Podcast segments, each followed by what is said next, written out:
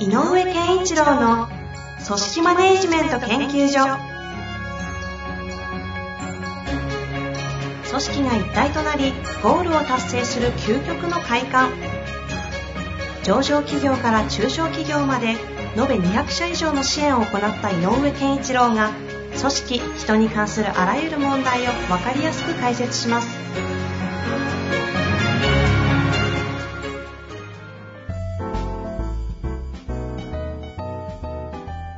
こんにちは、遠藤和樹です。井上健一郎の組織マネジメント研究所。井上先生、よろしくお願いします。よろしくお願いします。さあ、ということで、今週も行きたいと思いますが、今日はですね、すごくシンプルなご質問をいただいております。はい。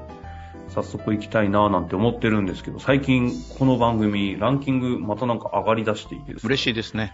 なんか、それも本当に嬉しいことですし、やっぱり皆さん、改めて人、組織、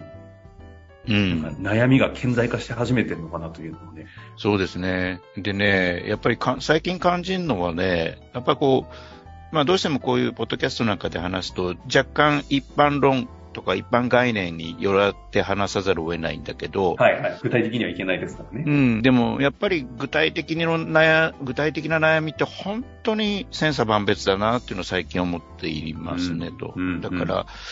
えっ、と、なんだろう、こう、理論、理屈だけでは絶対うまくいかないなっていうのは組織運営だなっていう。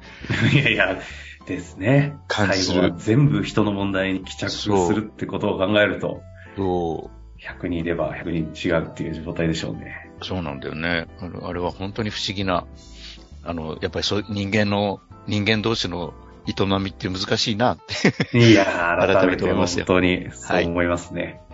やいや、そんな中ではありますが、今日の質問いきたいと思います。そういう意味で言うとですね、若干、抽象度高めのご質問かもしれません。いきたいと思います。はい。えー個人で目標設定をすると自分の思いが強く出ます。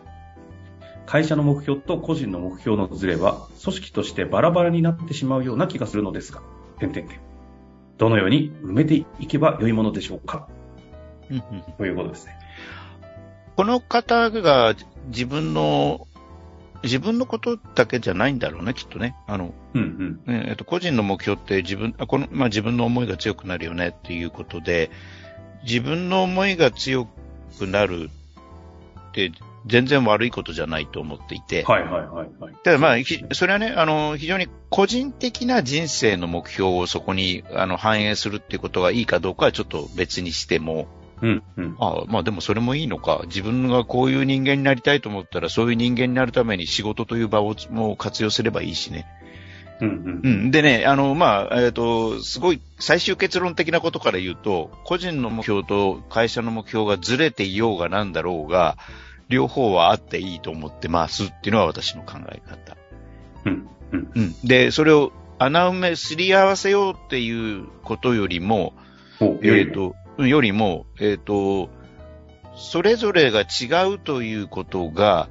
やっぱり何に向かってるのかなっていうことは、えっ、と、ちゃんと紐解いて、会社が、えー提示している目標ってどこに向かっていくためにあるんだろうか。で、その目的感と自分が、の思いが、思いの目的感っていうのかな。自分はどんなことを思ってこういうふうに、こういう目標をしたいのか。っていうのが、えっ、と、なんていうのかな。えっ、と、自分が仕事をしていく上での価値観として全く会社の目指している目的が理解できないっていうんだったら、これは不幸だよね。うん。うん。で、この時は、ちょっと、ある意味ほ大きなズレを感じる。例えばだけど、なんだ、この会社ってあくまでも儲け主義のことしか言わないじゃないかって。うんうんうんで、。そんな会社で俺働きたくないんだけどっていうぐらいのズレだとしたら、やっぱ、やっぱ考え直した方がいいかもしれないんだよね。根本的なこの価値観、哲学的にもうずれ込んじゃってるってずいう場合れてたらは。ですね。ただ、会社が提供しているものが、あ、いいもの提供する会社だなと思って就職したりして、うんうん。で、この会社は別に悪くないけど、なんか、えっ、と、自分の、自分が例えば既存のビジネスの担当者で、えー会社が新規ビジネスに今すごく注力をしていて、で、既存の、えっ、と、じ自分たちにとっては、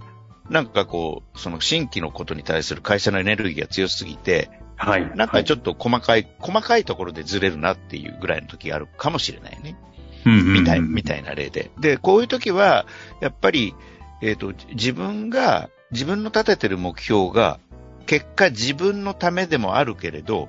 会社にこういうふうな役立つよっていうことが、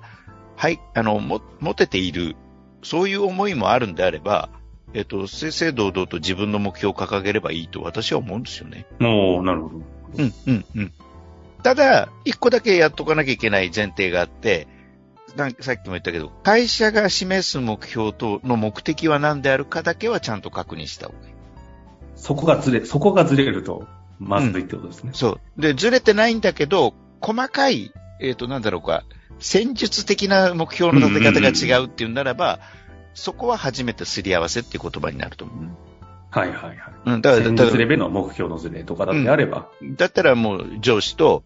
私はでもこれこう思うんですけどどうでしょうねってちゃんとディスカッションしちゃった方がいいし、で、例えば、いやでもそうなんだけど、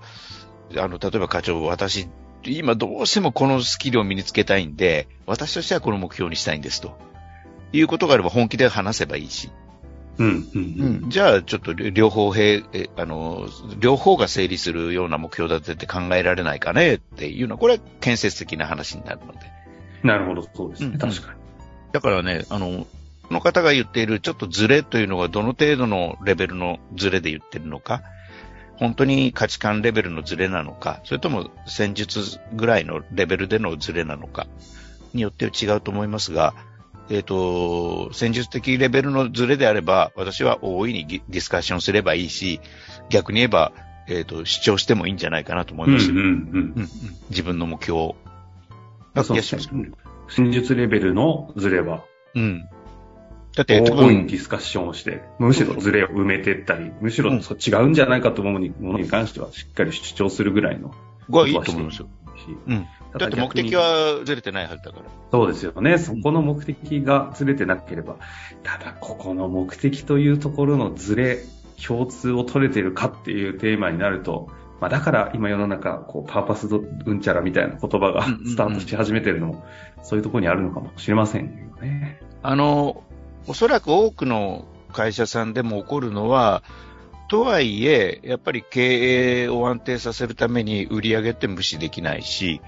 利益というのも無視できないしと、お金の回り方も無視できないしとなると、経営者はその発想で、お金というテーマが、えっ、と、一、一人一人の社員よりは持ってるよね、大きく。なので、やっぱりそこの面を何とかしなければということが、えっ、と、立派な理念掲げて事業もそこに向かってるとしても、うん場面場面ではそういうことは起こり得るので、それは社員としてはどどっかでは理解はしなきゃいけないと思う。あお金というものが経営の資源としてやっぱりすごく大事なんだということ。で、お金が目的ではないよっていうことなんだけどね。あそうですね。ただ、た最低限というか、絶対的にやらなきゃいけないのは、利益出すことでもありますし、そうそうそこをななくして、もうそれ経それ経営放棄ですもんね。そうそう。えやっぱやっぱり利潤は次に自分、えっ、と、利益は自分たちの生活もそうだし、人生もそうだし、えっ、と、お客さんもそうだし、会社自体もそう、何かにこう、それが、ま、回っていかなきゃいけない。あの、いい意味の餌なのでね。うんうん。だからとても大事なものであるし、それに対する、えっ、と、なんていうのかな。あの、お金という資源に対する意識は、やっぱり、あの一般社員よりは経営者の方が強く持っていることは理解してあげないといけない。うん逆にその観点で言うと、社員の方々も、そこの意識は上げていかなきゃいけないというふうにはなります、そういうことになりますね。まあ、ね、そんなに意識低くはないと思うけど、でも、あの、日常をやってるとどうしても自分の仕事、担当業務ということにね、うんうんうん。に入っていってしまうので、やっぱ、そういう時では、あの、ある意味の全体感みたいなものとしの中に、経営っていうのはやっぱりお金の問題も十分あるよということは理解しておいた方がいいと思うし、うん。それは、先生はそのはい。目の前にあるこの仕事、まあ、はい。実際はみんなみんな仕事して持ってるわけじゃないですか。はいはい。この仕事あるけど、全体って今おっしゃっていた会社の、まあ、大きな意味での抽象度の高い目標というか目的みたいなもの？を忘れがちじゃないですか、実際。でもやっぱり、やっぱりとは言っても目の前で仕事あるんで。うんうんうん。ここって井上先生はどのようにして、なんていうんですか、こう抽象度を行ったり来たりするというか、現実の仕事の中から、改めて全体とのこのバランスって、なんかどういうふうに考えていくのかっていうのは、どのように考えられてるんですか？あのーすべての仕事をやってる人が、それって難しいですよ。あーえっと、全員がそう、あーそういうふうにやればいいのかなっていうような言葉じゃないかもしれないんだけおど、ーはいはいはい。えっと、それは難しいです私の仕事ではってあるかもしれないけど、僕はね、やっぱりスローガンが大事だと思ってるのよね。へえ。うん。例えば、例えばだけど、あのー自分がやっている仕事の、本当に上位概念として、我々は何の仕事をしてるのかというか、何のためにとか、何を大事にしなきゃいけないかとか、っていうのは、なんか、スローガンとしてある方がいいなと思っていて、これはあの、えっと、まあ、前職の時に、会社を全体でいつも言ってたことがあって、はい。えっ、と、まあ、レコード会社だったわけだけど、アーティスト育成っていう言葉が当時、え世の中あんまり言われてなかったんだけど、レコード会社という立場の人があまり言わなかったんだけど、全社的に、あの、アーティスト育成っていうことがすごくか、あの、高らかに言われていた時期があって。人材、タレントを育成するって観点でやってたんですね。アーティスト育成。それはすごいですね。うん。とするとね、例えば一営業本部で営業施策を担当している人間としても、そのスローガンがあると施策の立て方が変わるのよね。確かに方向性がぐっとそっちにあります、行きます。そうそうそう。いやこんなことやったら潰しちゃうんじゃないかみたいなね。あことってのを発想するようになるのよね。あ、なるほど。うん。で、で、これは与えられたスローガンなんだけど、やっぱり自分なりにも当時やってたのは、あの、やっぱり先を見ろっていうスローガンは自分の中にずっと置いてたわけ。タレント育成っていうのが会社的に立っていて、会社うん。でも先生自身はこれを、うん。あのー僕の仕事の30代半ばぐらいまでは、先を見ろ、先を読めっていうのが、とにかく僕の中の自分に落としてた言葉。なんです自分そっちは。うん。えモットーというか、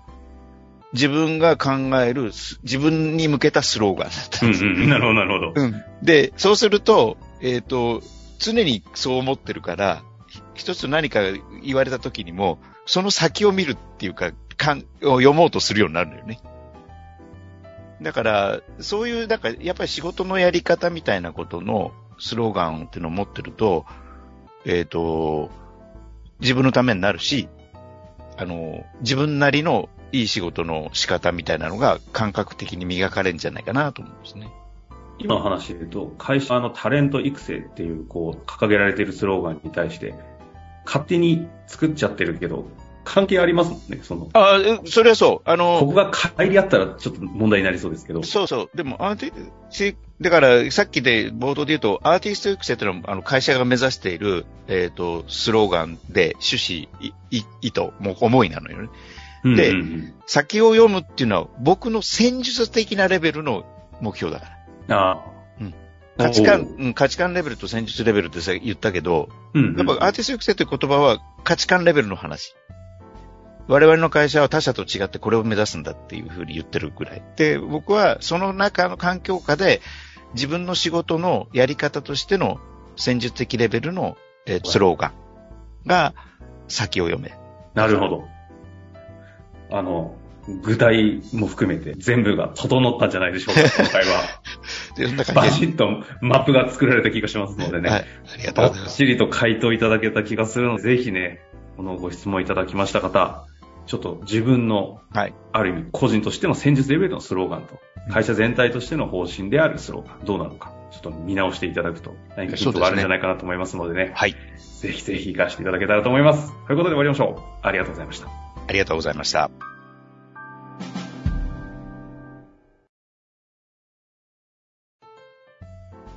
本日の番組はいかがでしたか？